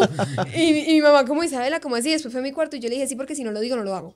Entonces te voy a decir y, y- y listo. Y luego ya le escribí, a mi novio como voy a hacer un podcast, voy a hacer un podcast, no sé qué, y me dijo como me encanta la idea, no sé qué, y yo dije, ok, sí, lo máximo, wow, vamos a hacer un podcast, un podcast. Teníamos un montón de viajes, un montón de trabajo, un montón de cosas. Yo dije, ay, yo no sé qué yo voy a hacer esto, pero bueno, lo voy como pensando. Y lo fui como estructurando y, y es como muy desde ese consejo como de amiga o de hermana mayor o como de ese consejo de incluso de hermana menor que a veces las personas necesitan y que no saben ni a quién preguntarle. O sea, como que yo necesito un consejo sobre cómo ser más productivo, necesito un consejo sobre qué hacer con mi vida, necesito un consejo sobre cómo eh, mejorar la relación con mi cuerpo, necesito un consejo, pero pues yo a quién le voy a preguntar. Hay gente que no tiene ni siquiera a quién preguntarle o no encuentra un lugar seguro como a donde recurrir para escuchar información sobre eso. Ya. Entonces, muy desde esa idea, pero también como desde mi experiencia, desde lo que yo he vivido, desde, o lo que el invitado ha vivido, eh, como cómo lograr, como hablar de el problema, como desglosar el tema, desglosar qué es, cómo se desarrolla, qué se siente, cómo se hace, pero siempre, porque siento que hasta ahí, como hasta ese cuarto punto, hay, hay muchos podcasts así, como que te hablan de crecimiento personal y de problemas de la vida Sí. y que la gente se desahoga y no sé qué, pero como que no hay podcast que, no habían podcasts que te dieran la solución. Porque siempre sale uno a veces de unos podcasts como de... Con más eh, preguntas sale uno. Con más preguntas o como si uno hubiera salido de terapia drenado como... "Ugh", como, como yo que acabo de escuchar, como que uno sale como, uy, pero ¿y ahora qué hago? Como que me hiciste caer en cuenta de muchas cosas, pero ahora qué hago con todas estas cosas que me hiciste caer en cuenta. Entonces como que yo sí quería dar siempre como una solución a... Claro. Entonces, si estamos hablando de la relación con el cuerpo, te cuento mi proceso, te cuento cómo son las cosas, te cuento qué sentí, te cuento cómo, sí, pero también te cuento cómo lo superé, cómo salí de ahí, qué cosas me sirvieron, tips, como, entonces como que igual si salgas con una herramienta, porque lo que yo decía ahorita, hay una responsabilidad social muy grande en la gente pequeña que me sigue, como que te están escuchando y estás, tú eres el lo que quieren ser cuando seas grande, o sea, como que qué les te estás dando a ellos. Tengo curiosidad, eh, paréntesis en una cosa, ¿cómo es tu público? ¿De qué edad y, y En qué la, en la mayoría, como, como en, en las estadísticas de Instagram, Sí. la mayoría son como de 18 como a 26, como a 24. Entonces uno dice como, ok, es público que ya está grande. Primero, es público que ya está No, pues grande. gracias, ¿no? Pero- Escuchan, Ya, nosotros ya, 20 pero- mayor, o sea, pensé Pues, que iba a decir pero- público joven. No, pero yo digo que ya está grande como en el sentido de cuando yo digo las niñas chiquitas. O sea, pero es es como, de niños. o sea, como, como que ya está grande, pero como que igual no tiene mucha como horizonte de qué Niños hacer. grandes, niños Sí, grandes. son niños grandes. Pero también hay, sobre todo los que son más fans, como los más así. Mira, Juan son- Manuel casi le da un, casi le da un infarto. casi le da un soponcio ahí. sea, a sus con 30, años. le dio calor. El frío de la muerte, Juan Y Manuel. en el tercer piso como... Tome agua, tome agua. Pero sí, entonces los más fans y los más como... También hay mucho como niñas en el colegio, por ejemplo. Sí. Entonces ahí hay una responsabilidad social muy grande. Pero igual el público, la, en la mayoría, ya son mayores de edad. Ok. Como, sí. Entonces, bueno, nace como de esa idea y de no sé qué. Y también quería darle como un espacio como de a, a la comunidad, como a la gente, como de escucharlos. Saber, primero como que mandaran sus consejos como para saber también qué temas son los que más se repiten. Por ejemplo, el propósito de vida se repite muchísimo. Entonces, hacer un episodio de eso, como no responder solo un consejo de eso, sino dedicarle un episodio completo. Pero también hay, hay cosas que es, no sé, me Isa lleva una relación de cinco años y mi novio últimamente está muy parco y siento que estamos en la monotonía. ¿Tú qué harías? Entonces hay un espacio en el podcast que se llama el. Show de Tandra, que el Show de Tandra es literal yo leyendo los consejos que la gente me manda y respondiéndoles como, como cuando uno habla con una amiga. Sí, sí. Como, amiga, me pasó esto, no sé qué, no sé cuántos, yo haría esto, no sé qué. No es como el full total, O sea, ¿verdad? Son los voice notes Sí. de las amigas Literal. Publicados. literal. Y, Isa, y, y, hablan, y para efectos de este podcast, em, ahorita que hablaste de propósito de vida, que me parece muy importante, muy interesante, porque pues es difícil, em, la gente que está viendo y que sueña con ser influencer, que quiere tachar ser influencer, ¿qué, qué consejo le das? Yo les doy el consejo de que sean súper auténticos. O sea, porque mucha gente crea contenido hoy en día. Todo el mundo está, todo el mundo está creando contenido. Es como cuando estaba de moda ser maquilladora. Como que todo el mundo quería ser maquilladora. Pero solamente la maquilladora que hacía unos maquillajes muy exóticos era la que resaltaba. Claro. Claro. El resto se quedaban ahí como en, en ahí, en la laguna como del "Eh, ni soy ni tengo ni voy ni vengo, pero es como como que pero yo hago videos y yo monto cosas y a mí no me va bien. Seguramente porque no hay un diferencial entre tu video y el de la influencer que ya está reconocida en este momento. Ok. Entonces, yo, para mí, para mí es ser auténtico 100% y sobre todo disciplina. O sea, como que no lo cojas de parche de yo de influencer para que, pues, o sea, como para que me regalen cosas y para que no sé qué. Eso va a pasar. Eso es un efecto secundario. Claro. Pero, pero si lo coges así de parche, como de yo quiero ser influencer como para que no me toque comprar ropa y todos los emprendimientos me regalen, no lo te lo estás tomando en serio. Si Y- no te lo tomas en serio, no vas a como a Y, avanzar. y- y no crees que es importante también, además de la autenticidad y la- de la disciplina que me parece muy, muy clave, es como tener también, o sea, como un objetivo claro en no ser influencer por ser influencer, sino qué hay detrás de esa palabra. O sea, ¿no? Y se hablaba ahorita de una vaina que también a mí me parece muy valiosa y es darle estructura. O sea, cuando estructura. en ese afán de crear contenido y de publicar todos los días y de cumplir el algoritmo, uno fácilmente puede caer en hacer muchas vainas que no le están aportando. Obvio. Entonces yo creo que Isa lo tiene muy claro y ella definió su estilo y lo que quiere hacer. Y si un día no hay que publicar, es mejor no publicar a publicar una vaina, o sea, tú empezar a subir, no sé, una broma, o sea, o algo, alguna que, Sí. que podría ser, de pronto te vuelves viral, de pronto te dan un huevo de seguidores, pero no es el público Y la que tú viralidad no quieres es el éxito. construir. O sea, realmente la viralidad no es el éxito. Ahí te- te- te- se te viraliza un video y te lo ve un montón de gente y te dan like y te no sé qué.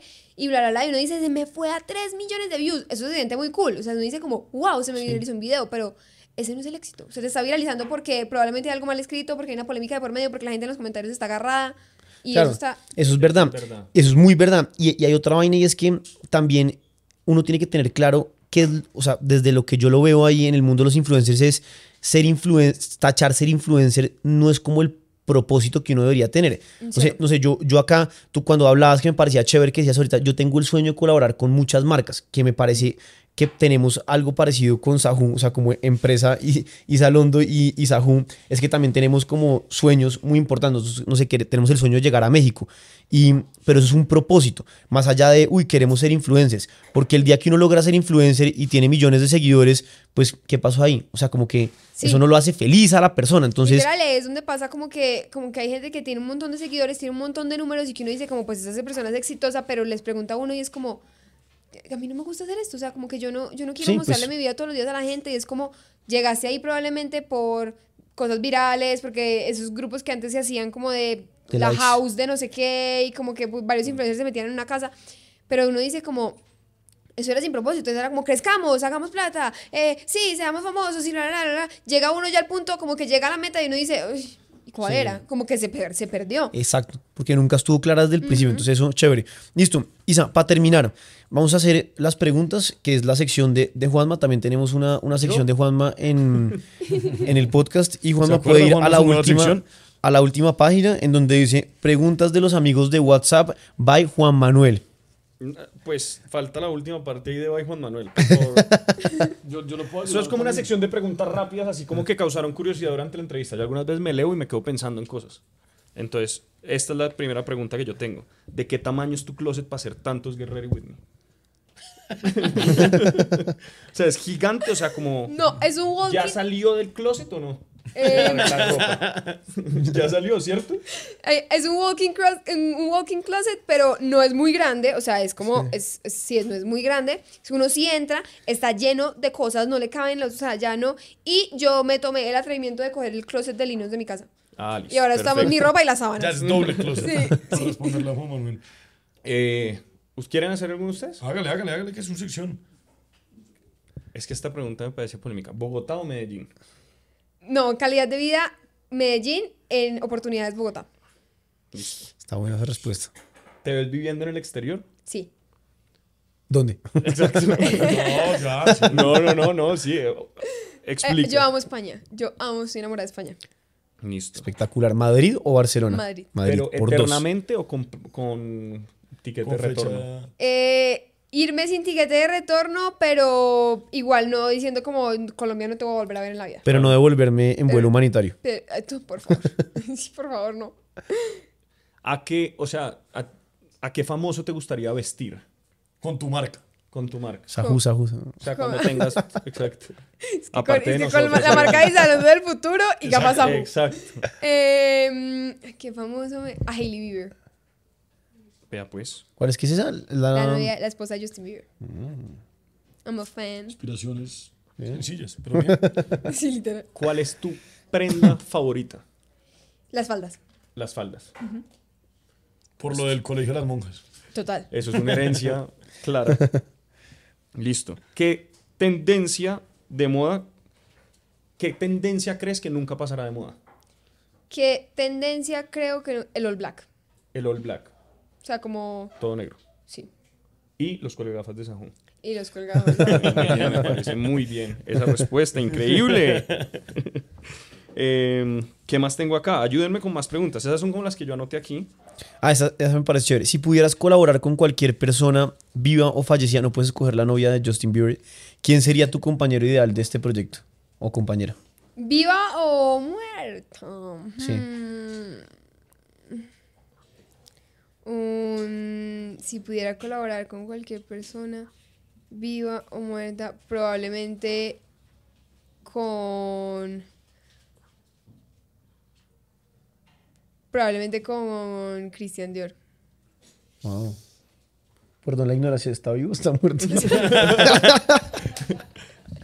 El muertico hace ratico. ¿Sí? Sí, un poquito. No, pues, ¿cuántos? ¿Hace cuánto se murió? bueno, que en paz descanse el señor Cristian. Em, listo. Yo creo que es eso. Y ahora hay una parte importante que ya es la última y es tacharos a futuro. Entonces, hay un tachalo ahorita que nos enteramos, que nos llegó el chisme, y es que te vas a ir a esquiar a Andorra para celebrar tu cumpleaños número 21. Eso me Ahora parece. soy legal en todo el mundo. Ahora O sea, puedes esquiar y tomar pola. qué. No, no, no, porque ya en Andorra sí soy legal. Los Ah, menos sí. ilegales en Estados Unidos. Ah, sí, sí, sí, claro. Eh, En Las sí, Vegas. En Las Vegas. Todavía no puedo ir a Las Vegas. Ya a partir de mis 21 sí puedo ir a, a Las Vegas. Pero sí, mi viaje soñado siempre ha sido esquiar y yo dije, Oh, espectacular. necesito ir a esquiar, necesito ir a esquiar. Calculamos eh, precios y como que irse a las Carolinas o irse a Andorra era mejor cruzar el charco que irse a las Carolinas. Otro día me salió un TikTok exactamente de eso. Sí. Como la cuenta de que esquiar en Estados Unidos es Sí, porque impagable, es o más sea, fácil el viajar. tiquete, viajar el tiquete obviamente es más caro a- hasta Andorra, pero como el alquiler de los equipos y la, el, el, el Airbnb, el consumo, por decirlo así, es mucho más barato todo en Andorra. Entonces 100%. como que es la balanza, eh, entonces dijimos, ¿sabe qué? Crucemos el charco, vámonos para Andorra, todos los ¿Y amigos. qué co- es combo de amigos y van para allá? ¿Y cuándo y se van? ¿Ahorita? En, En enero. No, qué espectáculo. Pucha, y uno no cuadra a los amigos ni para un fin de semana en Peñales. Sí, güey, mucha. Es que Bueno. ya está más jodido. Más jodido. Y, esa- y- y entonces, 30 es No, pero mis amigos tienen su edad. sí, no, nosotros podemos ser, no al revés, hoy en día es más fácil. Ay, ¿usted cree que a los 20 años uno le dice a los amigos que caminan a Andorra a esquiar? sea, ¿Qué mis le dicen, amigos- mis marica? amigos de ¿Cuál- 28. ¿Cuál Andorra? Mis amigos de 28 ¿Cuál van a celebrar mis 21. Por eso. O sea, no, no, sí. Isa, bueno, y ahora, eh, ¿cuál, ¿qué táchalo tienes tú a futuro? ¿Cuál es tu táchalo? Mi tachalo, eh, sacar mi marca de ropa. Eso es un tachalo 100%. ¿Y se llamaría cómo? Eh, O eso no, es- no se puede decir todavía. Ay, sí, no, no, no, no tengo ni idea. La- Toca pensarla. Perfecto. Como que ya hay una empresa consolidada, pero La pues no es el nombre. registrar de una. la- Sí. En la ducha se te ocurrirá eso. En la- sí, probablemente en la ducha se me ocurrirá. Y un táchalo a futuro. A ver, sacar mi marca de ropa. traba- eh, ir a un Fashion Week. O sea, como ir a un desfile de Fashion Week. ¿Y eso es- dónde, es dónde es? ¿O táchalo. como Pues no hay Fashion Week en Milán, hay Fashion Week en Nueva York, hay Fashion Week en París, hay muchos Fashion Week en Copenhague, pero como que una marca me, me lleve a mí a ver el desfile. O sea, Ah, por ejemplo, ok. esta vez que fui a París fue con, fue con YSL Beauty en Fashion Week, pero no al desfile de YSL, sino Claro. como a YSL Beauty, que es como la parte de cosméticos. Y, Y quieres que una y marca te lleve Quiero allá, que wow. literal al de ahí ropa. en la al- pasarela. sí, sí, como que me den invitación y yo así ¿Y- sentada y pasarela, qué- vestida por ellos. Yo, ¿En qué ciudad? ¿En qué ciudad? ¿La de eh, Milano o en la la de... que- Sí. en- sí, en la que, eh, pues inicialmente en la que sea. Ah, nosotros todavía no Y nos han invitado a la de. Medellín. Y ya después, y ya, uy, el Met Gala también es un táchalo enorme. Uy, el Met Met Gala. Gala es una locura. Pero primero va el Fashion Week. O sea, como que tengo que ser alguien para que me inviten a Fashion. Week y después O sea, de colombianos, ¿quiénes han ido al Met Gala? ¿Maluma? Maluma y J Balvin, creo. Y no, creo que J Balvin ni siquiera ha ido. Maluma. Maluma Maluma, porque es súper parcero de Donatella Versace y Donatella lo lleva. Porque claro, es que la logística del Met Gala es las marcas compran las mesas que valen como 100 mil dólares cada mesa, una cosa así. Y la marca lleva al influencer o figura pública que ellos quieren vestir. Entonces, Versace, Donatella Versace dice, yo quiero vestir a Maluma. Entonces, Donatella Versace le dice a Anna Winter, que es la, como la diosa de todo este mundo de Vogue y de runways y de todo, le dice a Anna Winter, yo quiero llevar a Maluma de parte de Versace y Anna Winter le dice, ¿aprobada o no aprobada? Y todo tiene que pasar por Anna Winter, todo, hasta el outfit de ¿Cuántos Maluma. años tiene la señora Ana? No sé, pero... Pero- pero eh, ¿Ya viejita. aprueba están- todo lo del Met Gala? ¿Cuántos? 60 y pico. Ya tiene su ¿Ya edad. todo lo del Met Gala? Todo- esa señora es. ¿Ustedes han visto el, el Diablo Viste de Prada? Pues de Sí, Devil sí, Wears. sí, sí. Ella es, Es ella. inspo, es ella, Winter. Ah. Pues no es ella, la, la actriz no es, pero Sí, es, sí, sí, es sí, el sí. personaje. Yo ya vi que ese sueño para nosotros sí ni lo ¿Ir tengamos en Met cuenta. Gala? No, Uno nunca sabe. Por eso no pasaron el casting de Madrid. Ni oiga, oiga, no nos invitan al- Oiga, no, no nos invitan a, a. Colombia Moda. No nos invitan al, al des- a los desfiles que hay en Medellín. No nos invitan a Madrid, a la Casa Estudio. No, ¿Usted cree que nos van a invitar a un Met Gala? O sea, Pues De en algún logística. momento. Toca de logística. De coordinador. Yo sí puedo ir con el radio a ayudar. eso sí, sí, sí. Pero bueno, no, Isa, realmente estamos muy felices de haberte tenido acá. Yo también estoy muy feliz. de Eres, estar acá. eres una inspiración para mucha gente, eres una dura. En verdad, qué chévere poder haber tachado, convertir un saludo en una marca que es uno de los muchos tachalos que has logrado. Y gracias por estar acá, inspirar a todo este montón de gente que ve Isa, Táchalo. muchas Gracias, a gracias. ustedes por invitarme. Bueno. Ustedes también son inspiración para mucha gente. Tenganlo en cuenta. Es que a veces no se da cuenta lo de uno.